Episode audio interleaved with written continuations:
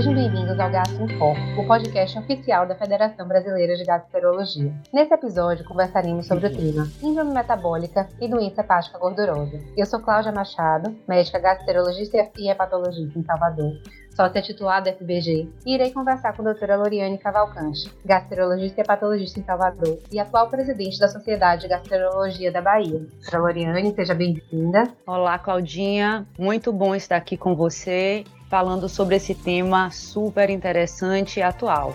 Pronto, doutora Loriane, para dar início ao nosso podcast, eu gostaria de começar sabendo sua opinião sobre a mudança recente que houve na nomenclatura da doença para a esteatose hepática associada à disfunção metabólica. Na sua opinião, teremos efeitos positivos em ter uma definição baseada em critérios afirmativos e não mais baseada em critérios de exclusão como era anteriormente? E ainda, você acredita que os critérios metabólicos escolhidos para a definição da doença são suficientes para identificar os pacientes que realmente têm disfunção metabólica? Por fim, a criação do termo MET-ALD para os pacientes que têm disfunção metabólica, mas que têm um consumo de álcool. Você acredita que também esse termo vai auxiliar no manejo desses doentes? Gostaria de saber sua opinião sobre essa novidade que nós temos nessa área. Quantas perguntas complexas, hein, Claudinha? Mas, assim, ao longo dos anos, o que aconteceu? Nós tínhamos uma classificação que era apenas histológica, que era o que a gente chamava de é, doença hepática gordurosa, que era o NEFL, e a esteatohepatite, que era o NASH, que evoluiu para uma gama de critérios, incluindo o álcool, né, que foi o MEFOD, que era a doença hepática gordurosa associada à disfunção metabólica, e agora com a atualização com esses critérios que você chamou de afirmativos, né? Bom, a sociedade americana, ela justifica essa mudança é, da nomenclatura, que aconteceu agora no dia 23 de junho de 2023, é, pela necessidade de padronização e estudos, e diz que não devemos usar termos excludentes, negativos, confundidores, é, potencialmente estigmatizantes, como doença hepática gordurosa, não alcoólica, né, esteatohepatite não alcoólica, né? Então são esses, essa essa parte do estigma. Também não colocar, ele diz que colocar o não no meio de uma nomenclatura dá uma ideia de diagnóstico de exclusão e que isso, isso levaria também a um diagnóstico tardio da patologia. E o que a gente busca é o diagnóstico cada vez mais precoce.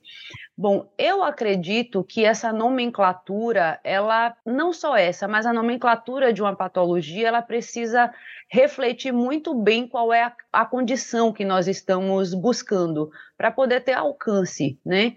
Eu adotei o termo doença hepática esteatótica, né? Até porque nós não conseguimos mensurar objetivamente o impacto do estigma no outro, mas eu percebo na prática que a compreensão desse termo é muito mais difícil. E sempre que eu preciso explicar ao meu paciente qual é a situação que ele tem, eu preciso acessar o conjunto de critérios que compõem essa disfunção metabólica e eu acabo usando o termo gordura ou gordurosa para poder me fazer entender de uma forma mais clara. É, em relação aos critérios para diagnóstico de disfunção metabólica, que você também perguntou, eu acho que eles contemplam bem atualmente os riscos cardiovasculares, metabólicos, que são os mesmos né, da doença hepática esteatótica associada à disfunção metabólica. A gente fala aí de sobrepeso, de obesidade, das alterações de glicemia, diabetes, hipertensão, dislipidemia em adultos e crianças. Né? E o que vai acontecer, muito provavelmente, é que à medida que consensos né, ocorram sobre essas esses critérios eles vão sendo atualizados. E aí a gente entra na questão do consumo da bebida alcoólica, né? Que foi sua última questão. No MAFOD, ele era um critério diagnóstico, né? Que na verdade, lá quando era só o, o, a nossa primeira nomenclatura, que era histológica, ela, se o indivíduo consumisse mais de 20 gramas de álcool, a gente excluía o diagnóstico de é, NASH, né? Ou doença hepática gordurosa não alcoólica. Quando a gente teve a, os critérios que entrou com o M, MAFOD, o álcool entrava ali como um critério, podia beber, entrava, e aí foi a maior confusão. E agora, nessa nova nomenclatura, entre, entra esse doença metabólica associada aos pacientes que têm doença hepática associada ao álcool, né, que é o MET-ALD. É, bom, e aí tem um, uma importância porque a gente avalia de uma forma diferente.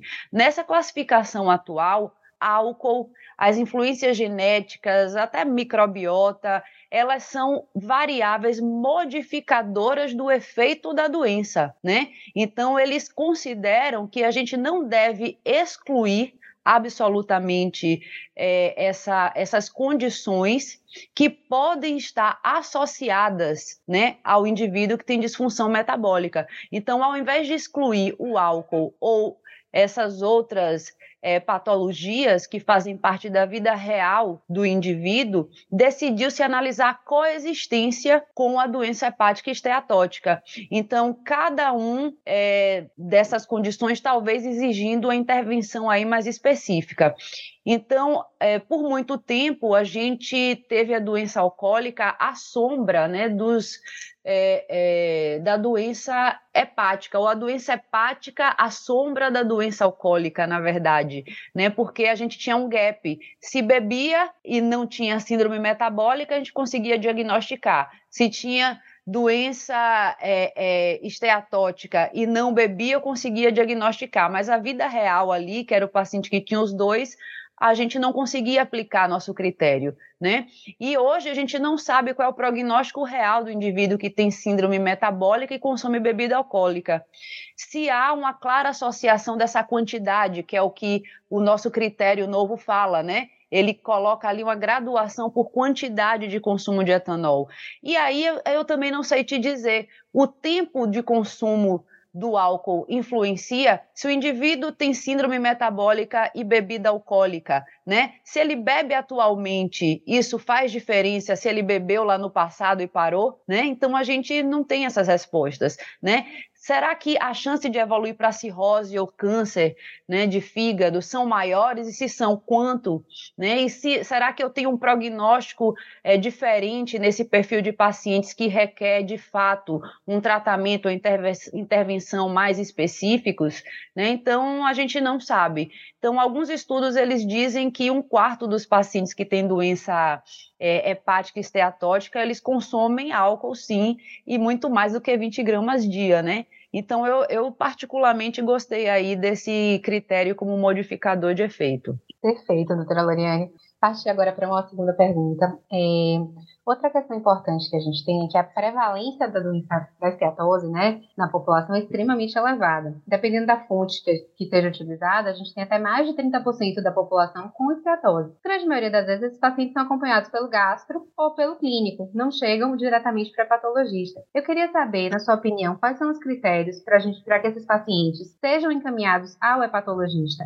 E além disso, você consegue enxergar o cálculo de scores de fibrose, como por exemplo o FIB4, como algo que pode ser utilizado na rotina dos clínicos e dos gastros para ajudar nesse encaminhamento? Olha só, a gente ainda não tem justificativa para triagem populacional, mas todo paciente com disfunção metabólica ele precisa ter o alerta de doença hepática. Né? Então, essa avaliação ela tem que ser feita, acredito que por todos os médicos, seja ele gastroenterologista, hepatologista, cardiologista, endocrinologista, ginecologista, médico de família, todos que forem em algum momento responsáveis pelo cuidado desse paciente. E todo paciente que já tem uma esteatose identificada, ele tem que ser submetido a uma estratificação de risco, né? Ou seja, ele tem que ser avaliado para a presença de fibrose significativa. É o que a gente tem hoje de recomendação. E é bem acessível a gente avaliar esses pacientes com síndrome metabólica com a ultrassonografia do abdômen e o cálculo do FIB4, né? Que é um critério bem simples que inclui idade, é, AST, ALT, plaquetas e uma calculadora que está ali disponível online, né, é, de graça. O FIB4 ele é uma ferramenta muito boa para avaliar essa fibrose significativa e ele tem na verdade um, um bom valor preditivo negativo, maior que 90% para afastar a fibrose avançada. E aí, respondendo mais especificamente a sua pergunta, existe uma recomendação que é o seguinte: quando o FIB4 ele é menor do que 1.3 e o paciente ele tem pré-diabetes, tem diabetes e um ou dois fatores de risco para a síndrome metabólica, eles podem ser reavaliados a cada dois a três anos. Pode ser na atenção primária isso daí, né? Esse é um critério voltado para a atenção primária. Se ele tem pré-diabetes, diabetes, dois ou mais fatores de risco, né, ele já tem aí uma maior chance de progredir a doença hepática, e aí seria um FIB4 a cada um a dois anos. Isso daí no caso do FIB4 menor que 1.3. Se o paciente tiver um FIB4 maior ou igual a 1.3, aí a gente já poderia encaminhar para uma avaliação secundária, de preferência uma elastografia hepática, né? Ou pode encaminhar esse paciente diretamente para o hepatologista, mas ele precisa ser avaliado melhor. É, Orienta-se também encaminhar aqueles pacientes que têm as aminotransferases persistentemente alteradas para excluir outras causas de doença hepática, ou sempre que o FIB4 vier maior que 2,67, porque aí a gente já tem um risco aumentado também de fibrose mais significante. Agora, uma coisa que eu sempre lembro é o seguinte, que é, a gente tem lesão inflamatória na doença hepática esteatótica e ela vem antes da fibrose, né? Todos os métodos que a gente estratifica esse paciente, eles não contemplam a inflamação. Então, por mais que a gente tenha aí uma, uma gama de, de novidades, né, principalmente na imagem, então a gente já estratifica esse paciente pela gravidade, pela presença de fibrose, né? Então, assim, é, rastrear antes de chegar o gastrohepatologista, eu acho que é mandatório. E usar um score desse tão fácil, eu ainda acrescento o ultrassom, né? Eu acho que a gente está vendo o paciente aí fazendo câncer sem cirrose. Então, eu acho que é fácil e é factível. Doutora Lori, aproveitando esse gancho do processo inflamatório sem alteração de perfil hepático, que é algo que pode acontecer, né? A gente ter transaminases normais e o paciente evoluir para ter esteatose, ter esteatopatite, ter fibrose. Então, assim, a, a, realmente a avaliação objetiva da questão inflamatória, da, da, da esteatopatite, ela só é feita pela biópsia. No entanto, a gente tem os métodos hoje de imagem para poder avaliar essa questão da fibrose. É, e muitas vezes o paciente do consultório ele não quer ser submetido à biópsia. E aí minha, minha pergunta agora é: que pacientes você realmente encaminha para a biópsia hepática? Quais são os pacientes que você acredita que precisam ser necessariamente biopsiados? A biópsia hoje, eu acredito que fica reservada para os pacientes em que esses métodos não invasivos são discordantes, certo? Por exemplo, FIB4 e elastografia não, não concordam nos resultados né? Quando a gente tem dúvida diagnóstica ou suspeita de doenças sobrepostas, como hepatoxicidade por drogas, né? Nos casos difíceis, porque, como você falou, o dia a dia hoje é, é método não invasivo. Perfeito. Fala só um pouquinho de tratamento para a gente terminar duas perguntas sobre tratamento. Primeira pergunta: como a gente pode melhorar essa adesão dos nossos pacientes? E a segunda pergunta: quando a gente precisa de um tratamento medicamentoso? Hoje, no nosso arsenal terapêutico, a gente tem comprovar, com comprovação disponível hoje em consultório, né, porque tem drogas em estudo, mas a vitamina E, a pioglitazona e os inibidores de LP1. Eu queria saber quando você inicia esse tratamento medicamentoso e qual subgrupo de pacientes você escolhe para cada uma dessas medicações. Só teve pergunta complexa, viu, Claudinha? Mas vamos lá. É, como você falou, a gente não tem nenhum tipo de tratamento hoje, pelo menos ainda, né, aprovado, voltado especificamente para a doença gordurosa gordurosa não, doença hepática esteatótica, né? E o que a literatura diz é que o indivíduo tem que perder peso, entre 7% e 10%. Perdendo 7% melhora a inflamação, perdendo cerca de 10% poderia até regredir fibrose. Em relação à mudança de estilo de vida, a minha, a minha melhor experiência hoje é trabalhar com equipe multiprofissional educador físico, nutricionista especializada, a equipe de colegas também da endócrino, e eu acredito que fornecer informação, explicar sobre riscos, dizer do que se trata é, a doença, que é uma condição sistêmica, que existe chance de evolução para fibrose mais avançada, para câncer, a informação sempre ajuda, né? A outra coisa é ter profissionais por perto que entendam da doença e que possam é, personalizar esse tratamento à condição de cada indivíduo. Isso daí eu acredito que aumenta muito a adesão. E daí eu destaco muito o papel das nutricionistas especializadas nas patologias hepáticas, porque elas acabam conhecendo essa condição aí do paciente e a dieta, a forma com que elas abordam esse paciente acaba nos ajudando e também nos despreocupam, porque não tem aquela prescrição de suplementações, chás e outras coisas que podem ter um potencial bem tóxico, né? E esse grupo aqui na, na Bahia de Nutrição Hepato está lá na UFBA, né, na Escola de Nutrição da UFBA, e que já tem um trabalho bem interessante e que realmente nos ajudam bastante, né? Então, assim, quando a gente é, pensa sempre em doença hepática esteatótica, vem à mente uma pessoa normalmente mais madura, com sobrepeso, obesidade, diabetes. Aí, quando a gente fala de mudança de hábito, sempre eu gosto de chamar a atenção desse grupo mais jovem de mulheres que fenotipicamente são magras, né, e que a gente tem visto uma doença um pouco mais agressiva, que a gente tem chamado de Linesh. E aí a mudança de hábitos é bem mais importante. E nesse grupo específico eu tenho visto resultados muito bons e até rápidos, quando a pessoa obviamente adere né? E aí, nesse grupo, e também de forma geral, quando possível, é, a minha sugestão é pesquisar o gene PNPLA3, né? Que quando tem o, o alelo G, a gente já sabe que tem uma associação aí com pior prognóstico, mais chance de câncer, né? E aí a gente pode ser um pouquinho mais contundente.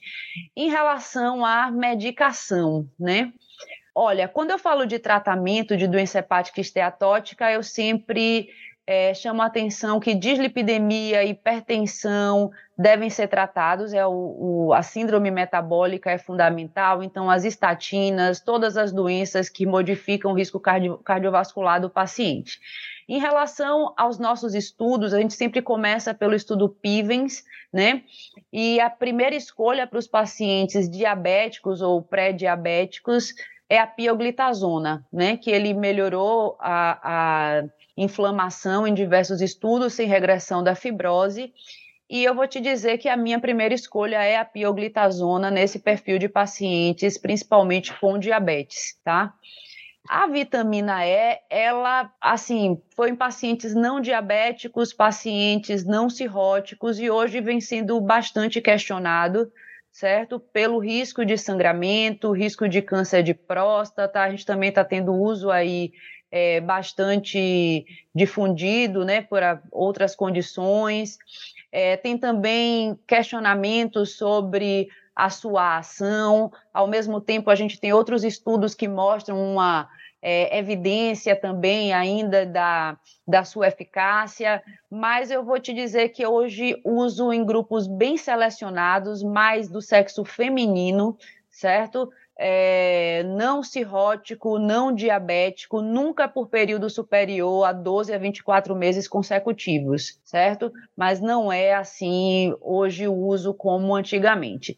E é, não tem sido a minha primeira escolha, certo? Mas sempre que o paciente tem obesidade, é, ou um IMC mais elevado, né? Tem dificuldade de aderir a mudanças de estilo de vida. Eu e tem condições de bancar o tratamento, os análogos de GLP-1 têm sido a minha escolha. A gente sabe que eles não são assim indicados pela doença hepática esteatótica, mas pela obesidade né? Então, a semaglutida ou liraglutida, é, a gente vê realmente que tem benefícios bem interessantes nesses pacientes quando eles perdem peso, né? Então, eu habitualmente tenho, tenho utilizado. Mas tem alguns problemas. Primeiro, custo muito elevado, eventos adversos, né, que dificultam a progressão da dose, principalmente náusea e vômito, necessita de manutenção e a gente não tem é, estudo em paciente cirrótico. E eu vou te dizer que alguns pacientes também já vêm para mim usando os inibidores do SGLT2, né? Alguns que têm risco cardiovascular, que têm algumas outras condições, e a gente já tem alguns estudos também que mostram alguns efeitos positivos. Né? Não tenho tanta experiência com eles, mas a gente já tem aí. E a novidade do ISO, certo? Que foi o Resmetirum, que é uma medicação oral dirigida ao fígado, que é um beta-agonista seletivo do receptor do hormônio tiroidiano e que mostrou é, redução de cerca de 30% né, de inflamação e também de alguns pontos de estágios de fibrose nos pacientes que utilizaram. E ele está agora em avaliação prioritária pelo FDA. E quem quiser aí avaliar, tem o estudo Maestro Nash, né, que já está aí publicado. Pronto, maravilha, doutora Loriane. Gostaria de agradecer muito a sua presença e a, oportunidade de aprender mais sobre essa doença junto contigo. É, vou encerrar agora o nosso episódio do podcast. Você acabou de ouvir mais um episódio do programa Gastro em Foco, o podcast oficial da Federação Brasileira de Gastroenterologia. Todas as edições estão disponíveis no site www.fbg.org.br e também nas principais plataformas de streaming. Nos encontramos no próximo episódio. Até lá!